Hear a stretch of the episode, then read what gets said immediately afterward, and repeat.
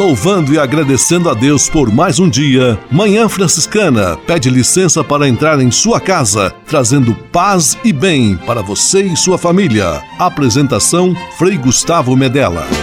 Irmãos, minhas irmãs, vamos cantar nesta manhã, pois renasceu mais uma vez a criação das mãos de Deus.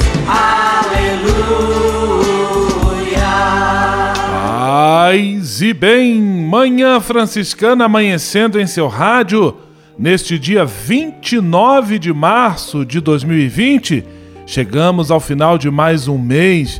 Em meio a esta situação de crise, de pandemia, precisamos nos cuidar e ter muita atenção.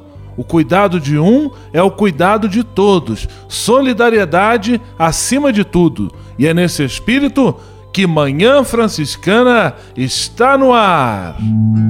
Com São Francisco e toda a família franciscana, rezemos juntos a belíssima oração de São Francisco, a oração pela paz.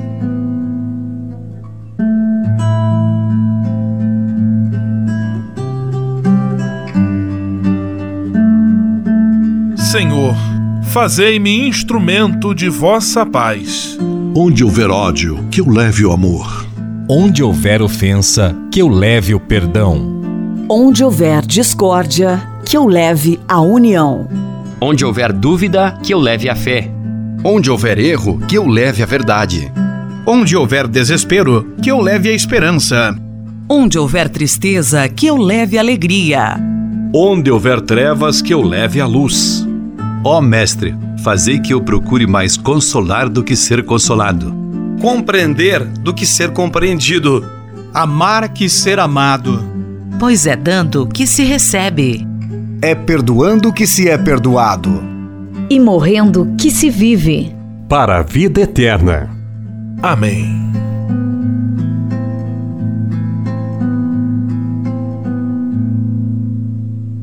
Manhã Franciscana e o Evangelho de Domingo. Teu irmão ressuscitará. O evangelho deste quinto domingo da quaresma está em João capítulo 11, versículos 1 a 45 e narra o episódio no qual Jesus chama Lázaro à vida, mesmo depois de seu amigo ter falecido. Jesus se apresenta como a ressurreição e a vida, e pelo caminho da fé assume da parte de Deus o poder de trazer de volta à vida aqueles que o amam e aqueles a quem ele sempre ama incondicionalmente. Palavra de esperança e alento, muito importante e oportuna neste momento que temos vivido para renovar a nossa esperança e a nossa confiança neste Deus que é o Deus da vida. Em nome do Pai, do Filho e do Espírito Santo. Amém. Paz e bem. Manhã Franciscana e o Evangelho de Domingo. Francisco de Assis e outras conversas mais com Frei Almir Ribeiro Guimarães. Olá, meus amigos. Aquele homem foi se dando conta que era preciso arrumar os armários e esvaziar as gavetas. Tinha consciência de que não tinha mais muito tempo de vida. Aposentado, viúvo, com os filhos casados, ele arrumou o seu canto, fez o seu canto. Queria escrever, ler, rezar, ter tempo de receber visitas uh, dos poucos amigos que ainda lhe restavam. Ele gostava de passear pelo parque nos finais da tarde, ver as flores de cada estação e tomar um café expresso com umas gotas de leite. Consciente da proximidade do fim da viagem, começou a arrumar armários e esvaziar gavetas queimou maços de cartas, muitas folhas cheias de anotações, pessoas quase indiscretas. Fez uma lista de pessoas queridas que já haviam morrido, colocou os seus nomes aos pés de uma bela imagem de Nossa Senhora que o acompanhava desde os tempos de estudo. Cada dia rezava por uma dessas pessoas. Seu quarto de dormir ficou parecendo com uma cela de monge. Foi, foi continuando a viver, a viver quase sem nada, somente com o estritamente essencial, livre de coisas e de apegos. Chega um ponto da vida em que é preciso esvaziar as gavetas e arrumar os armários. Paz e todos os bens. Francisco de Assis e outras conversas mais com Frei Almir Ribeiro Guimarães. Você sabia? Frei Xandão e as curiosidades que vão deixar você de boca aberta. Você sabia? O Brasil é destino turístico de milhares de turistas, tanto os brasileiros como também do mundo inteiro. Para se ter ideia, todos os anos mais de 6 milhões de turistas estrangeiros desembarcam no país em busca de suas belezas naturais, sua rica gastronomia, seus pontos mais exóticos e sua infraestrutura em franca expansão. O Rio de Janeiro, com suas inúmeras paisagens deslumbrantes mundialmente conhecidas e sua rica cultura, continua sendo o país, o polo, né, o polo turístico no país campeão, recebendo aproximadamente 34% de todo o turismo nacional. A todos um grande abraço e até semana que vem. Você sabia? Frei Xandão e as curiosidades que vão deixar você de boca aberta. Francisap, WhatsApp franciscano, nosso canal direto de comunicação. Meu amigo Fabiano Morangão, paz e bem. Paz e bem, paz e bem, Frei Gustavo, amigos ligados na Manhã Franciscana. Quem ganhou o livro desta semana foi Sagomara Chaves, de Lages, Santa Catarina. Alô, Sayomara, um abraço, um abraço a todo o pessoal de Lages, tudo de bom. E se você quer ouvir seu nome no rádio, quer que seu nome seja incluído em nossa oração, é fácil participar. Participe, é super fácil participar. O nosso número 11 976 993 2430. Francisap 11 97693 2430. Francisap, WhatsApp franciscano, nosso canal direto de comunicação. Manhã Franciscana Entrevista. Manhã Franciscana em entrevista em nossa série especial sobre a campanha da fraternidade. Hoje a jornalista Érica Augusto conversa com a Vera Lúcia Dalzotto. Ela é da Pastoral Carcerária e vai falar sobre justiça restaurativa e compaixão.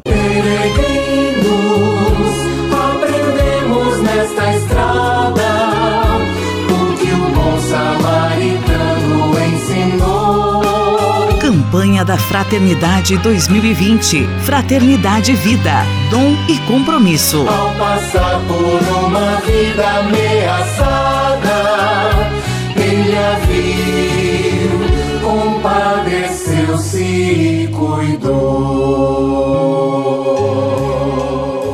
Paz e bem a você que acompanha o nosso podcast especial, a nossa série de entrevistas sobre a campanha da Fraternidade 2020, Fraternidade Vida, Dom e Compromisso. Hoje nós vamos conversar com a Vera Lúcia Dalzotto. Ela faz parte da coordenação da Pastoral Carcerária do Rio Grande do Sul e é também assessora nacional da Pastoral Carcerária para a questão da justiça restaurativa. A Vera Lúcia é leiga, é voluntária da pastoral e hoje nós vamos falar um pouco sobre a questão da justiça restaurativa. Paz e bem, Vera Lúcia, seja muito bem-vinda à nossa série de entrevistas. Paz e bem, Érica. Fico muito agradecida de antemão uh, pela oportunidade da gente estar tocando então, essa experiência que nós temos uh, a partir da pastoral carcerária na questão da justiça restaurativa, e que hoje faz parte do tema da campanha da fraternidade. Vera Lúcia, e o que é a justiça restaurativa? Então, justiça restaurativa. A própria palavra já nos deixa bem claro que é uma justiça que restaura, ou seja, é um modelo alternativo de resolução de conflitos, sejam os conflitos que forem, e como tal, a partir de alguns pilares. Eles são três pilares, que é o reconhecimento, a responsabilização e a reparação.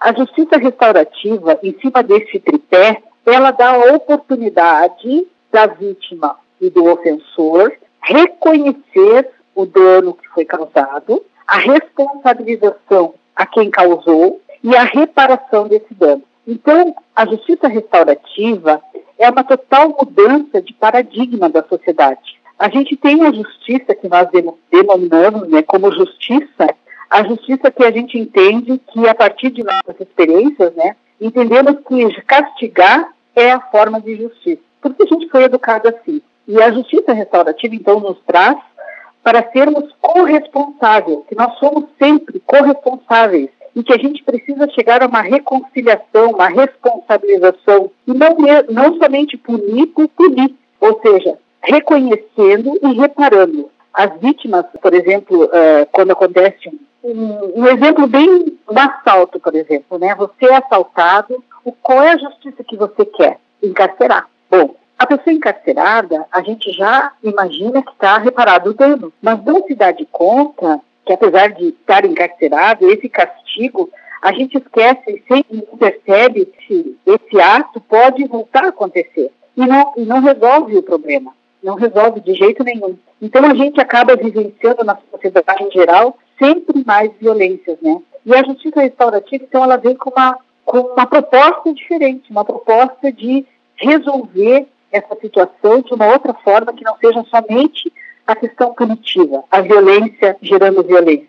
Vera, e qual a diferença entre a justiça restaurativa e a justiça punitiva? Então, eu vou ainda continuar falando da justiça restaurativa como tal. A justiça restaurativa, ela é muito mais que uma mediação, né? Ela é um, um rompimento concreto do círculo da violência. E a pastoral carcerária, desde 2010, um pouco antes, ela já vem apoiando e investindo nessa prática né, restaurativa. E ela entende que essa é a saída concreta para a gente chegar a um mundo sem cárceres. Como estamos falando pela pastoral carcerária, obviamente a gente fala na, no viés dos cárceres, né, das prisões. A justiça restaurativa, ela é um curso, ela, ela, ela se dá através de um curso né, teórico e vivencial que a partir de uma ótica crítica sobre a cultura punitiva, possibilita as pessoas a lidarem melhor com seus sentimentos, com seus comportamentos, conflitos, violências interpessoais e sociais, que é bem importante saber isso, né? O autoconhecimento das pessoas, o empoderamento, a resiliência, a conexão para desbravar novos caminhos em direção à construção de uma sociedade justa e solidária na perspectiva da justiça restaurativa. A justiça restaurativa é um curso dividido em duas etapas que trabalha as dimensões cognitivas e emocionais e também desconstrói e re reconstrói conceitos e práticas enraizados nesse modelo de justiça punitiva que nós temos. E a diferença está aí. A justiça restaurativa ela tem um foco totalmente no futuro, não no passado. Que a justiça punitiva tem muito isso. Você cometeu um delito, por exemplo, no passado, ela te pune por esse delito e você vai responder sobre aquilo. A justiça restaurativa, ela tem a situação, ela olha aquela situação e ela busca uma saída para o futuro. Então, esse modelo de justiça que nós apostamos e que acreditamos, sem dúvida nenhuma, vale a pena ressaltar que é um modelo que vai nos trazer de volta a paz, a, construção de uma sociedade melhor, o rompimento da violência, que está muito intenso sempre mais, e na justiça restaurativa, o crime não é apenas uma conduta típica contra bem, interesse, enfim, mas é uma violação nas relações. Então, vítima, ofensor e comunidade, eles cumprem isso a partir da justiça e é preciso identificar as necessidades que isso que gerou. Então, existe uma, um restauramento, um fortalecimento de laços pelo diálogo e pela reaproximação, que nada disso se dá com a justiça tradicional. A justiça uh, punitiva, né? Com a justiça que nós temos aí, trabalhamos com ela e, e que nos uh, define a nossa sociedade, né? A justiça restaurativa, uh, sem dúvida nenhuma, ela é um sopro do espírito, porque ela vem com, totalmente com um olhar misericordioso, aquele olhar que o próprio Jesus teve, se nós formos falar na questão de, da nossa fé. O olhar que Jesus teve com Zaqueu, o olhar que ele teve com o samaritano, o olhar que ele teve com o cego de, Jericó e assim por diante, né? Um olhar de escuta, um olhar de fato de se colocar junto. Essa é a justiça restaurativa que a campanha da fraternidade está nos apontando e que nós, Pastoral Carcerário, estamos há muitos anos trabalhando, investindo, motivando, apoiando para que de fato aconteça na totalidade. Hoje, no nosso podcast especial, na nossa série de entrevistas sobre a campanha da Fraternidade 2020, nós estamos conversando com a Vera Lúcia Dalzotto. Ela que é membro da Pastoral Carcerária do Rio Grande do Sul e é também assessora nacional da Pastoral para a questão da justiça restaurativa. Vera, você tem hoje uma estimativa de quantas pessoas estão encarceradas no Brasil? Hoje no Brasil, eh, segundo o CNJ, eh, nós temos 812.564 pessoas privadas de liberdade. E dentro desse quadro, nós temos 42.355 mulheres. Nós somos o quarto país no mundo que mais encarcera. E atrás desse encarceramento tem superlotação, reincidência, ociosidade, vidas arriscadas, higiene precária, consumo de drogas, ambiente totalmente propício à violência física, sexual, efeitos sociológicos, psicológicos negativos, tem muita tortura, omissão, morte, negligência, entre outras e outras coisas que acontecem. Então a gente entende que a justiça como tal e como temos, ela não possibilita de jeito nenhum a recuperação ou da autoestima, nem mesmo ela cuida da dignidade dessas pessoas que lá estão punidas pelo castigo.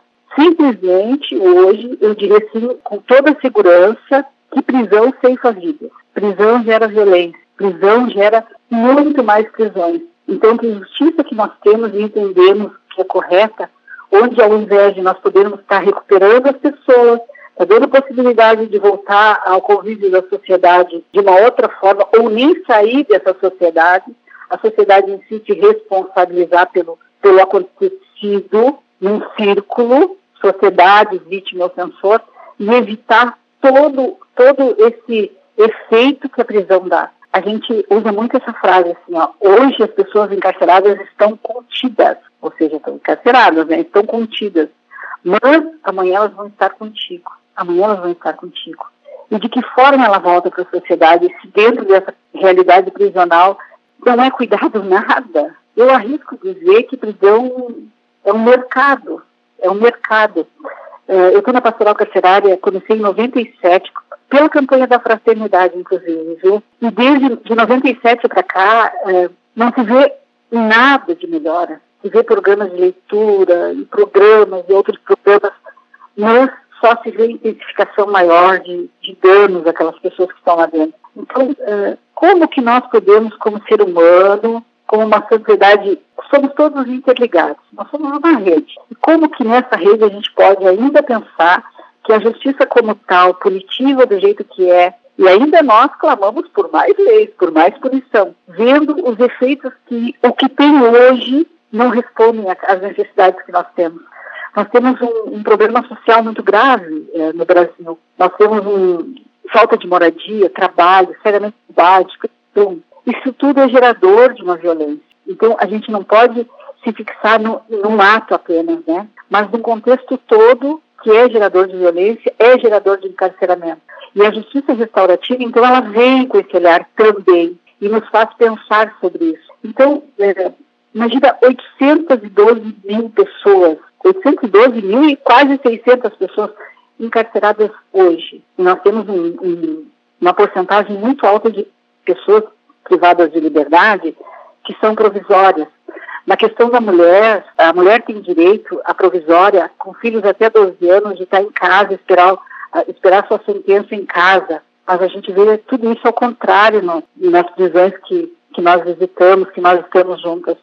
Então, não tem a menor possibilidade, como cristão e não cristão, seja como nós formos, de a gente acreditar que ainda é possível alimentar a justiça punitiva. Não, não tem mais espaço para isso. Ou nós realmente mudamos o nosso foco e entendemos que é um compromisso de todos e que nós precisamos de uma justiça que restaure o ser humano e que essa restauração se dê a partir de uma rede de, de reconhecimento, responsabilização e reparação, ou nós não temos saída. Nós não vamos encontrar outra saída que não seja mais violência a qual eu, você, tu que estás aí ouvindo, estamos sujeitos. Nós estamos cada vez mais nos fechando de quem, para quê e por quê. E nós temos leis, e a gente pede endurecimento demais de, das leis. Mas será que é isso a saída?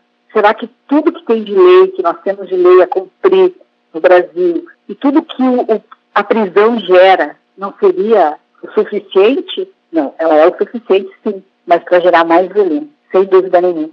Prisão, gente, eu, eu digo assim, ó, sem dúvida, com toda a certeza e maturidade do mundo, a prisão é uma máquina mortífera. A prisão é uma, uma masmorra de torturas.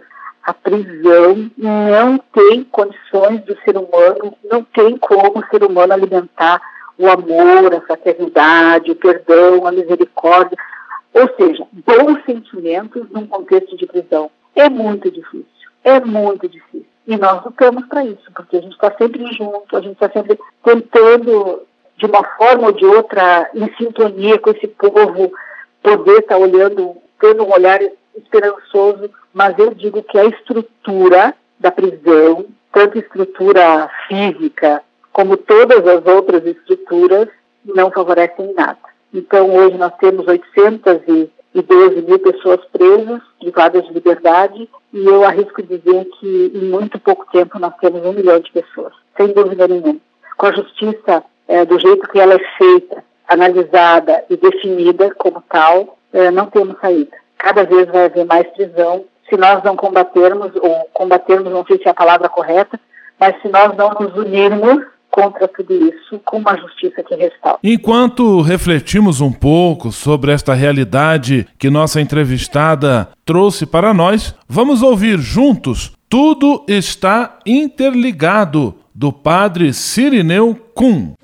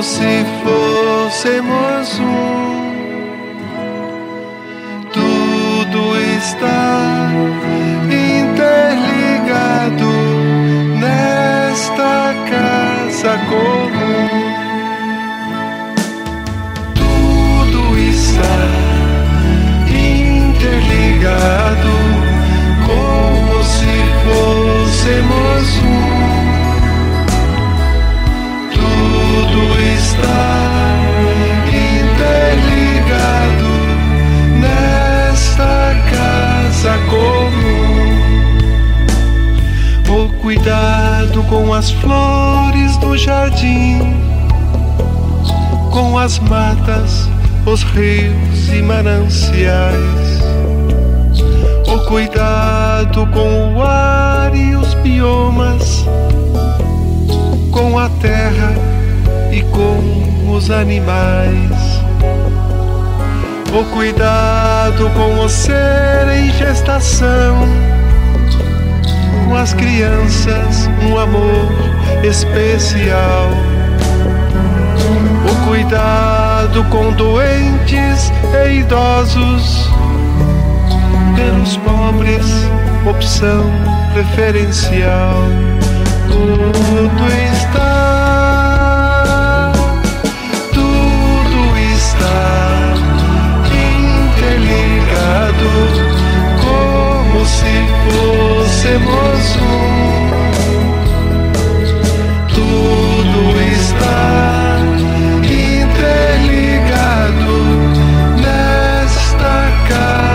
comum. A luta pelo pão de cada dia, por trabalho, saúde, educação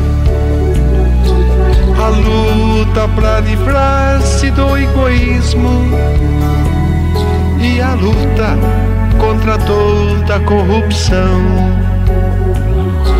O esforço contra o mal do consumismo, a busca da verdade e do bem. Valer-se do tempo de descanso da beleza deste mundo e do além. Porque tudo está, ligado, como se fôssemos um. Tudo está interligado nesta casa.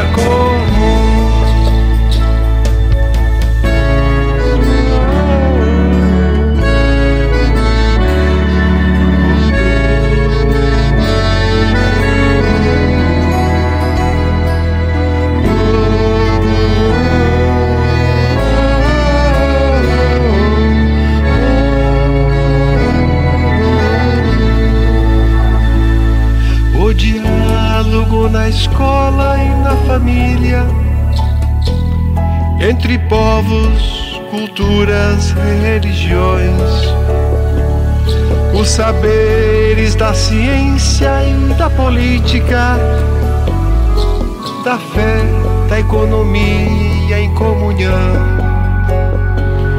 o cuidado pelo eu e pelo tu. Pela nossa ecologia integral.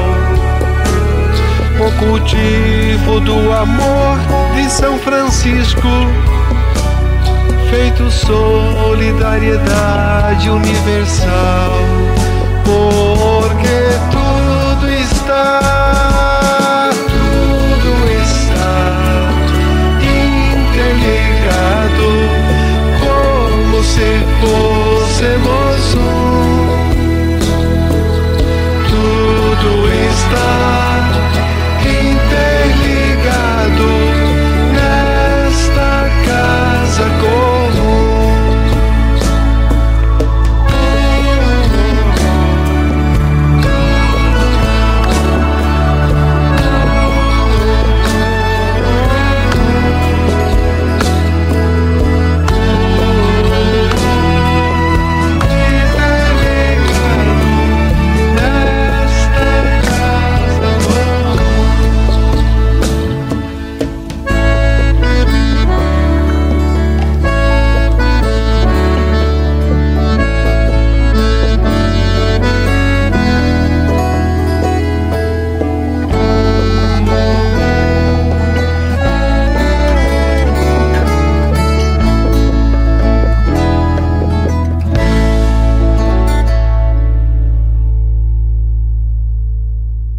E agora retomamos a entrevista com a Vera Lúcia Dalzotto, da Pastoral Carcerária, conversando com a jornalista Érica Augusto sobre justiça restaurativa e compaixão. Hoje, na nossa série de entrevistas sobre a campanha da Fraternidade 2020, nós conversamos com a Vera Lúcia Dalzotto.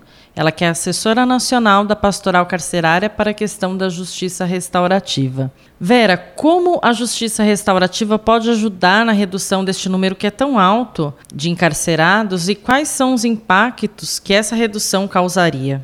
Então, Érica, é uma boa pergunta, viu? Qual o impacto? O que, que isso poderia ajudar? Qual, é, qual seria a redução? Eu vou trazer Jesus. Uh, Jesus, quando ele estava na cruz e ao lado dele Dimas e mais um outro, né? Que a gente chama de bom ladrão, mas não sei se era bom ou não é, enfim, não é essa questão. Esse Dimas, ele reconhece o seu, o seu lugar, o seu, o seu eu. E qual é a atitude de Jesus? Ele diz assim para Jesus: Lembra-te de mim quando vieres no teu reino, Jesus. Lembra-te de mim. E aí Jesus diz assim: Em verdade te digo que hoje, hoje, ainda hoje, estarás comigo no paraíso. Então, neste texto bíblico, acontece a justiça restaurativa na totalidade, porque foi à beira do fim que se deu início. Isso é justiça restaurativa. E pela experiência que a gente tem uh, dentro dos próprios cárceres, né, que a gente faz cursos para as pessoas privadas de liberdade, assim como esses cursos são ministrados para educadores, gestores de, de, de escola, gestores de repartições públicas, advogados, psicólogos, enfim, para toda a linha de, de, profissionais que existem, nós também aplicamos, ele é aplicado dentro das unidades prisionais, eh, foi feito em algumas unidades prisionais,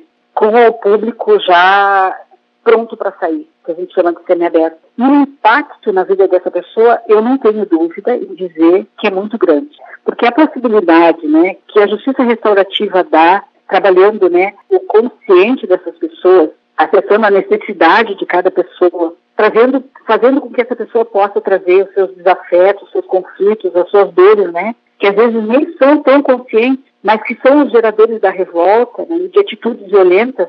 A metodologia da justiça restaurativa, ela conduz a pessoa a rever todo o círculo de violência da sua vida, sofrido ou também causado a alguém. E isso faz um tombo na vida emocional. A viabilidade da, da reflexão do consciente de um fato na linha racional, emocional, do comportamento dessa pessoa, essa experiência reduz a violência interna que essa pessoa tem. E isso dá-se de uma forma tão expressiva e tão concreta que nós temos experiências de pessoas que realmente mudaram sua perspectiva de vida a partir da experiência da justiça restaurativa. Por quê? Dentro da lógica da JR, né, é, a pessoa poder se tomar nas mãos e perceber nela o quanto tudo isso, toda a sua história, está atrelada à violência e que chegou ao, ao cárcere muitas vezes por não ter sido escutada lá atrás,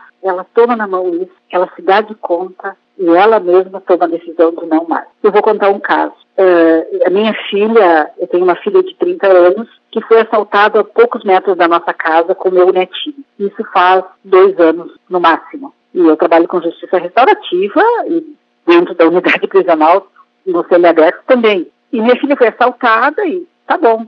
Não conhecia o rapaz, enfim. Passou-se muito tempo e ano passado uh, eu estava uh, ajudando, co-facilitando, como a gente diz, um curso de justiça restaurativa, de fundamentos da justiça restaurativa no semiaberto. E um menino que estava conosco no curso, durante um momento uh, do curso, dirigiu a palavra a mim e questionou como que eu conseguiria continuar trabalhando na pastoral carcerária e mesmo acreditando na justiça restaurativa se a, a minha filha tinha assaltado. E eu tomei um susto, porque como que ele sabia? Então, em resumo, ele tinha sido o menino agressor.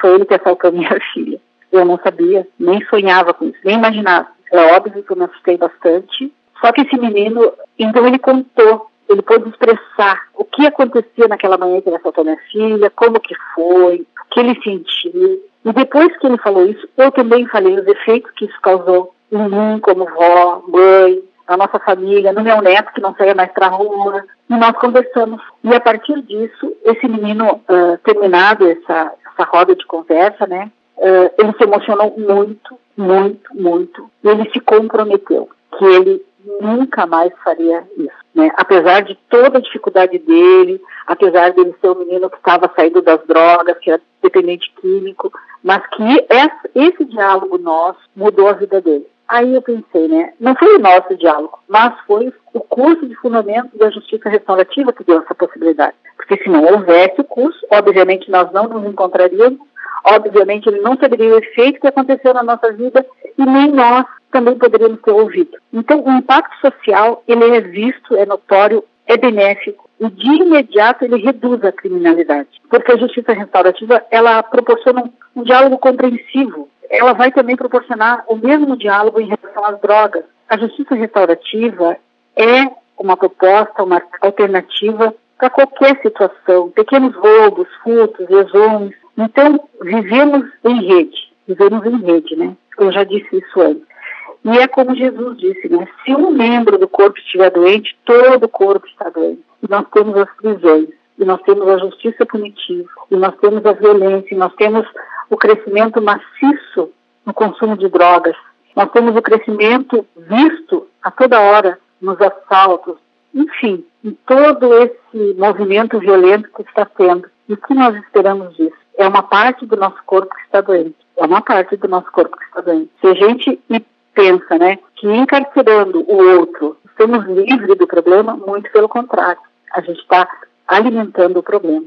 É uma responsabilidade nossa social. E a justiça restaurativa, então, com essa linha de, de, de uma educação emocional, né, dentro dessa lógica, ela reduziria significativamente o fim, o total fim, quem sabe, dos cárceres. Essa é a nossa esperança, esse é o nosso sonho, essa é a nossa certeza. Um mundo sem cárceres, porque os cárceres é uma parte do corpo que está doente. E não tem como nós uh, fazermos olhos fechados a isso. Eu quero agradecer muitíssimo a Vera Lúcia Dalzotto, ela que é leiga, que é voluntária da Pastoral Carcerária, que é assessora nacional da Pastoral para a questão da justiça restaurativa. Fala conosco do Rio Grande do Sul. Vera, muito obrigada por sua participação. Um grande abraço, paz e bem. Eu também quero agradecer a oportunidade. Eu devo dizer que estou um pouco, digamos assim, emocionalmente mexida, né? Porque a gente fica muito, muito feliz quando, te, quando a gente tem a oportunidade de, de falar sobre esse tema, né? Não só uh, da justiça restaurativa, mas também sobre a realidade prisional no Brasil, né? Que, que nos machuca tanto, nos dói tanto, né? Nós vemos os nossos irmãos e irmãs encarceradas uh, de uma forma tão estúpida, tão uh, não tratamos bem os animais mais assim, né? E somos capazes de tratar pessoas, irmãos e irmãs nossas da forma que a gente trata dentro dessa justiça punitiva.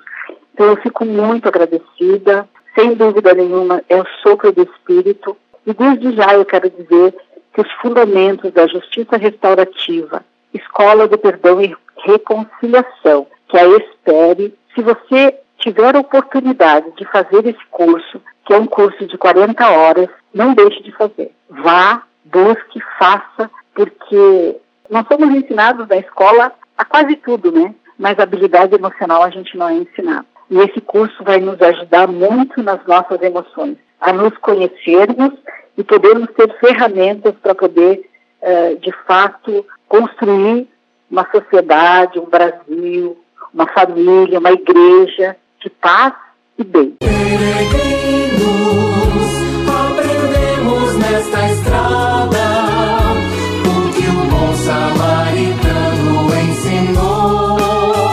Campanha da Fraternidade 2020. Fraternidade Vida. Dom e compromisso. Ao passar por uma vida ameaçada, ele a viu, compadeceu-se e cuidou.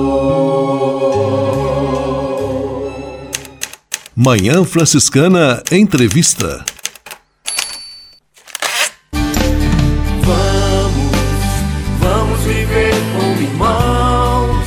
Conexão Fraterna.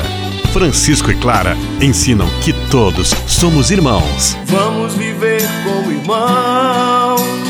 Vamos viver. Paz e bem, Frei Gustavo e a todos os ouvintes do programa Manhã Franciscana. Nesta edição, nós temos a grata satisfação de receber a Vitória, que vai nos falar sobre as lutas sociais e a sua relação com o franciscanismo.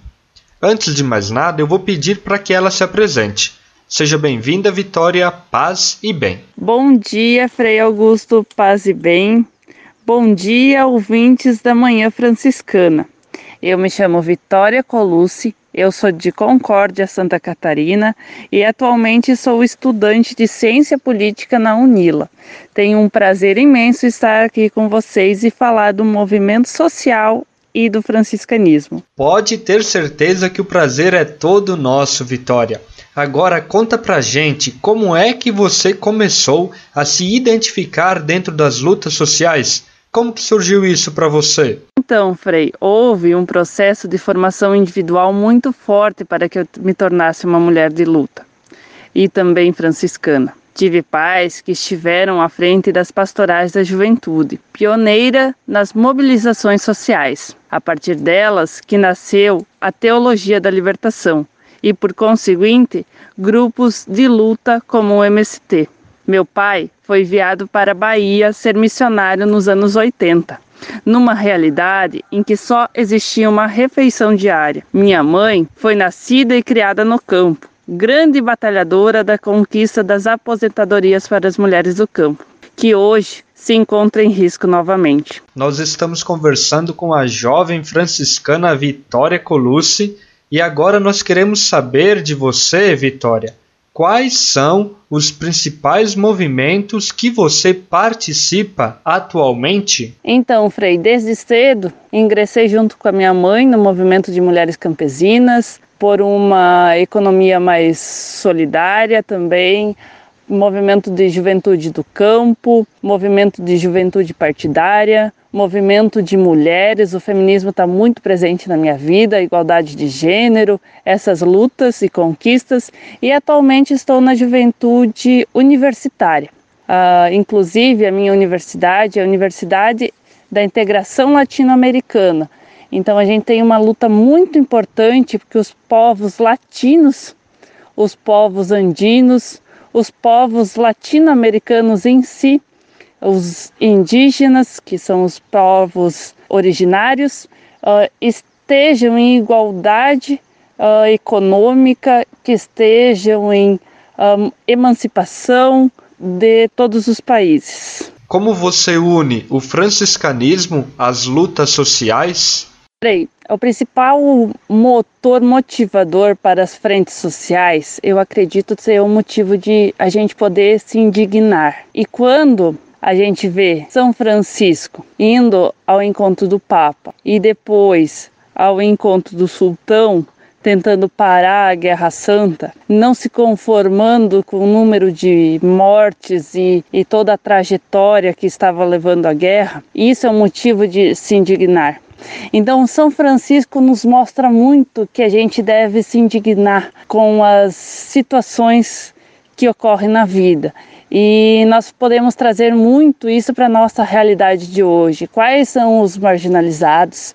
Quais são as guerras que estão acontecendo?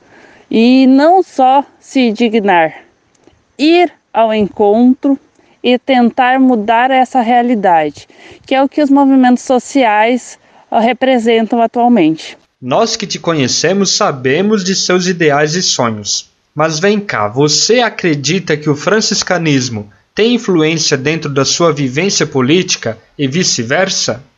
Frei, o franciscanismo tem total influência na minha vida política. Porque quando, apesar de eu ser de paróquia franciscana, o meu movimento dentro do franciscanismo aconteceu com a primeira missão franciscana da juventude em Concórdia. Então, assim, foi uma realidade que me incluiu e que me fez sentir que eu não era a única que tinha essa opção pelos pobres. Sabe, como eu sou do interior, aqui eu tinha uma movimentação política muito ativa, né? Meus pais sempre foram muito ativos, mas essa realidade com o franciscano me trouxe para jovens ativos. Essa opção pelos pobres, pelos povos marginalizados, me trouxe uma caracterização de ação efetiva muito maior. Então, assim, todas as missões franciscanas, as caminhadas, inclusive eu faço aqui um convite à juventude que ainda não participou. Ela te abre os olhos para um horizonte de união e de perseverança e de carinho e então o franciscanismo foi o ponto-chave para que eu me tornasse uma pessoa mais política ainda. Porque somos jovens unidos franciscanos e lutamos por uma causa que é uma causa que há 500 anos está sendo lutada, né, que São Francisco pregava já. Sim, o franciscanismo me fez a mulher política que eu sou hoje. E por fim, Deixe um recado para os jovens que têm medo de se expressar politicamente. Frei, eu gosto muito de uma música do Dead Fish que se chama Gigante Inseguro. E ela tem um, um refrão que diz: Deixe os gritos nas ruas e não nos porões. Essa capacidade que o medo e a insegurança ou o silêncio têm de repressão então é preciso levantar, é preciso mudar, é preciso ter coragem, é preciso ser jovem, é preciso ser franciscano. Sim, que, que eu deixo essa minha consideração de luta mesmo para a juventude. Muito bem, nós agradecemos imensamente a sua participação aqui conosco. Vitória, seja sempre muito bem-vinda. Obrigado, Frei, obrigado, ouvintes. É uma honra ter participado com vocês aqui, contar um pouco da minha história, contar como eu tenho orgulho de ser franciscana e militante. Venham para a luta, sejam sempre bem-vindos também. E um grande abraço, paz e bem. Paz e bem. Vamos, vamos viver como irmãos. Conexão Fraterna Francisco e Clara ensinam que todos somos irmãos. Vamos viver como irmãos.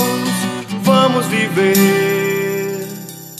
O Deus que me criou, me quis, me consagrou para anunciar o seu amor. Nos Passos da Missão, Frei Robson Scudella e a mensagem missionária em nossa Manhã Franciscana. É missão de todos nós, Deus chama, eu quero ouvir a sua voz. Paz e bem a você que acompanha o programa Manhã Franciscana no quadro Nos Passos da Missão. Com sua licença, entramos em sua casa, acompanhamos você que está na estrada, ficamos em sua companhia, partilhamos a missão e confirmamos que a missão se faz com a ajuda de todos.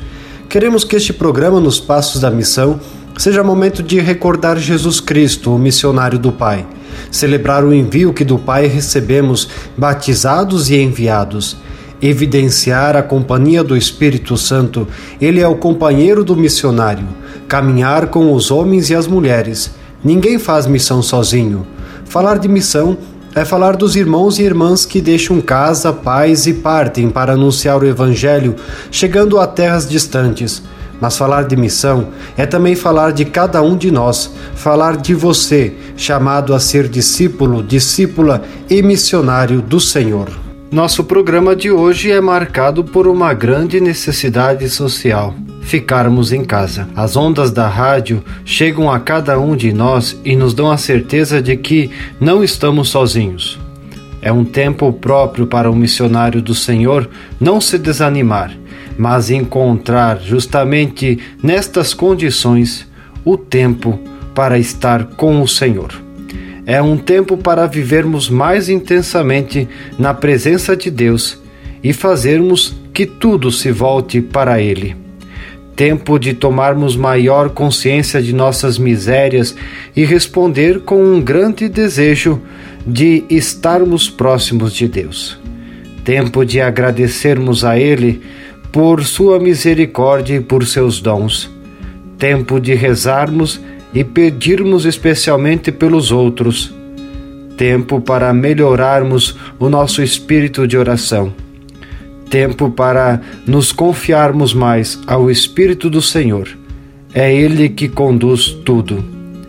Tempo de reafirmarmos, em todas as situações, em todos os tempos, nós somos missionários do Senhor paz e bem. O Deus que me criou, me quis, me consagrou para anunciar o seu amor. Nos Passos da Missão, Frei Robson Scudella e a mensagem missionária em nossa Manhã Franciscana. É missão de todos nós, Deus chama, eu quero ouvir a sua voz.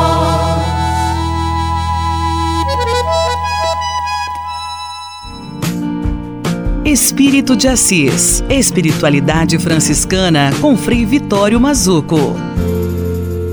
Minhas amigas, meus amigos, vamos então continuar eh, falando que existe uma espiritualidade especulativa, que vem da pesquisa ou do método especulativo. Por exemplo, o uso de fontes e literatura, aquela que trata de modo orgânico, que cria manuais, que parte de um ponto de vista. Por exemplo, a espiritualidade presente nos salmos, a espiritualidade presente nos anjos, nas epístolas paulinas, a espiritualidade presente nas virtudes. E também temos a questão dos critérios de espiritualidade. O critério étnico-geográfico. Por exemplo, uma espiritualidade alemã, francesa, brasileira, europeia, latino-americana. Há também a espiritualidade que brota do critério doutrinal, pentecostal, ecosófica, eucarística, eclesial, espiritana, sacramental. Tem também do critério ascético prático, que nasce de virtudes e dons que são exercitados. Por exemplo, a espiritualidade que brota da caridade, da penitência, da pobreza, da vivência ecumênica, do diálogo interreligioso e de diversos serviços prestados. Podemos também falar do critério antropológico psicológico da espiritualidade. Essa espiritualidade presente, por exemplo, nos períodos da, da, da, evolução do humano, da etapa da vida humana, por exemplo, a espiritualidade da infância, da adolescência, da juventude, da terceira idade, uma espiritualidade masculina, feminina, afetiva e por aí vai. Paz e bem. Espírito de Assis. Espiritualidade franciscana com Frei Vitório Mazuco.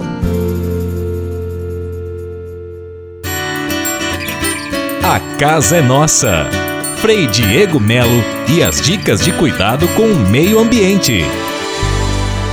Paz e bem, Frei Gustavo, paz e bem a todos os nossos ouvintes. Nessa semana eu gostaria não de propor uma reflexão, mas gostaria de nesse programa apresentar uma singela oração de São João Paulo II, cujo título é Escuta a minha voz nesse tempo em que muito tem se falado sobre coronavírus, sobre os desafios, as preocupações, né, tudo que pode acontecer ainda, é importante elevarmos a nossa voz até Deus e fazermos também da nossa oração uma maneira de encontrarmos o equilíbrio para enfrentarmos as dificuldades.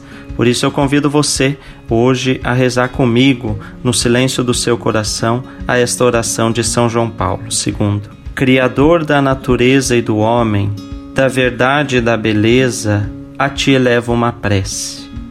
Escuta minha voz, porque és a voz das vítimas de todas as guerras e da violência entre os indivíduos e entre as nações.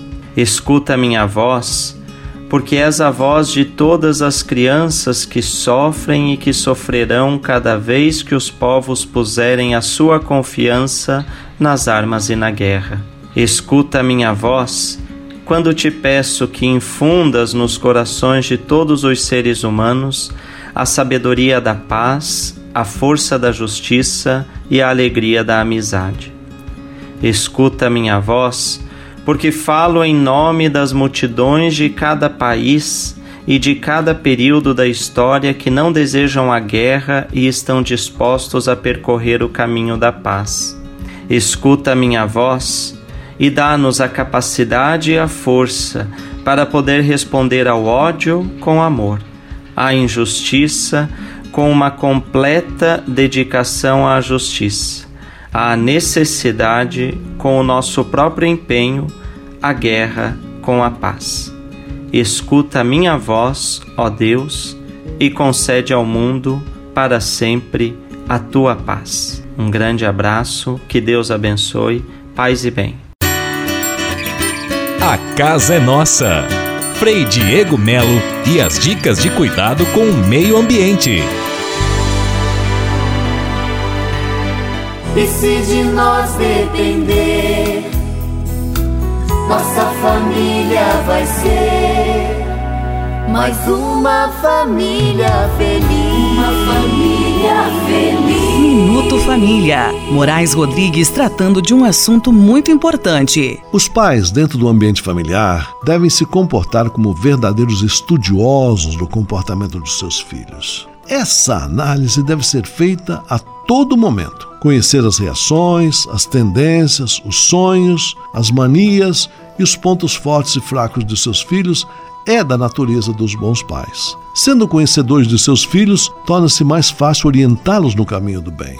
Pais inteligentes saem da esfera da relação superficial e penetram na intimidade dos filhos, não com a intenção de manipular suas cabeças, mas de orientar seus direcionamentos. Podemos, sem medo de errar, dizer que pais devem ser os primeiros psicólogos e orientadores de seus filhos, sem impor regras, mas estimulando o pensamento crítico. Os educadores devem ter a sensibilidade para saber que certos sermões ou corretivos dados na hora errada são inconvenientes e provocam um efeito contrário. Dentro de uma família, os dedos deveriam ser usados mais para apontar caminhos do que defeitos, os braços mais para envolver e apoiar do que para agredir. Para saber esse limite, é preciso, como disse, estudar, penetrar e conhecer o interior dos seus filhos. Conhecido esse interior, fica mais fácil organizar com sabedoria o ambiente interno do sacrário que cada um possui dentro de si. Aproxime-se desse sacrário, sempre com muito respeito, pois esse é um lugar sagrado. E se de nós depender, nossa família vai ser mais uma família feliz. Uma família feliz. Minuto Família. Moraes Rodrigues tratando de um assunto muito importante. Francisap, WhatsApp franciscano, nosso canal direto de comunicação. Fabiano Morangão, quem está conosco ligado em nosso programa e agora recebe um abraço da Manhã Franciscana. São muitos, Frei Gustavo, Arlindo Cruz, Balneário Camboriú, Santa Catarina, Saigomara Chaves, Lages, Santa Catarina, Alcides, Curitibanos, Santa Catarina, Renato Pezente, Nadia Nara e o pequeno Francisco em Bragança Paulista, São Paulo, Jean Marconi, Brasília, Distrito Federal, Aparecida Brito, São Paulo, capital, André Lima, Curitiba, Paraná. E hoje também aproveito para mandar um abraço especial para minha amada mãezinha, Dona Marli, que está completando seus 57 anos. Alô, Dona Marli, parabéns, felicidades, tudo de bom. E se você quer ouvir seu nome no rádio, quer que seu nome seja incluído em nossa oração, é fácil participar. Participe, é super fácil participar. O nosso número 11 97693 2430. Francisap 11 97693 2430.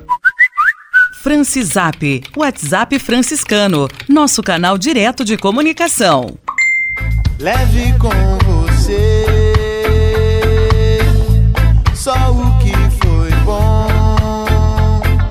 Leve com você Manhã Franciscana e a mensagem para você refletir nesta semana. Fique em casa. Esse é o apelo mais insistente de nossas autoridades sanitárias neste momento de crise, de pandemia que temos vivido. E ele deve ser levado a sério como uma questão de vida ou morte.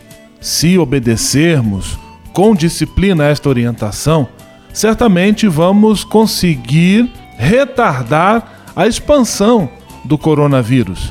E assim vamos dar condições mais adequadas ao nosso sistema de saúde para que atenda às demandas que naturalmente vão surgir desta pandemia.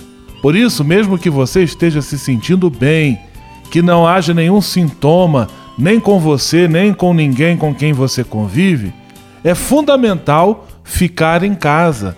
Cuidar de si é cuidar de todo mundo, neste caso, onde a solidariedade se faz um imperativo para juntos superarmos esta crise, esta pandemia nunca vista antes, nem no Brasil, nem no mundo. É muita responsabilidade que cada um adquire diante de um momento tão difícil e tão desafiante. Por isso, temos de cumprir a risca, sem nenhuma exceção, de forma radical, o pedido de nossas autoridades. Fique em casa.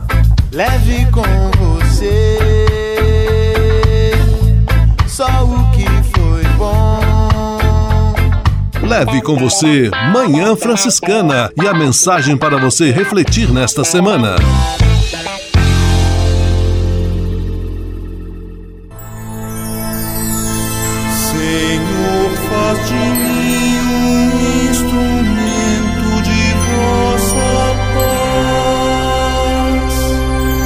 Oração final e bênção franciscana. Senhor, Deus de bondade, muito obrigado pelo ar que respiro, pelo alimento à minha mesa, pelas pessoas que amo.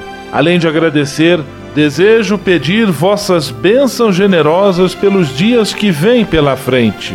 Abençoai e protegei os doentes, os desempregados, e não deixeis faltar pão na mesa de nenhum de vossos filhos e filhas.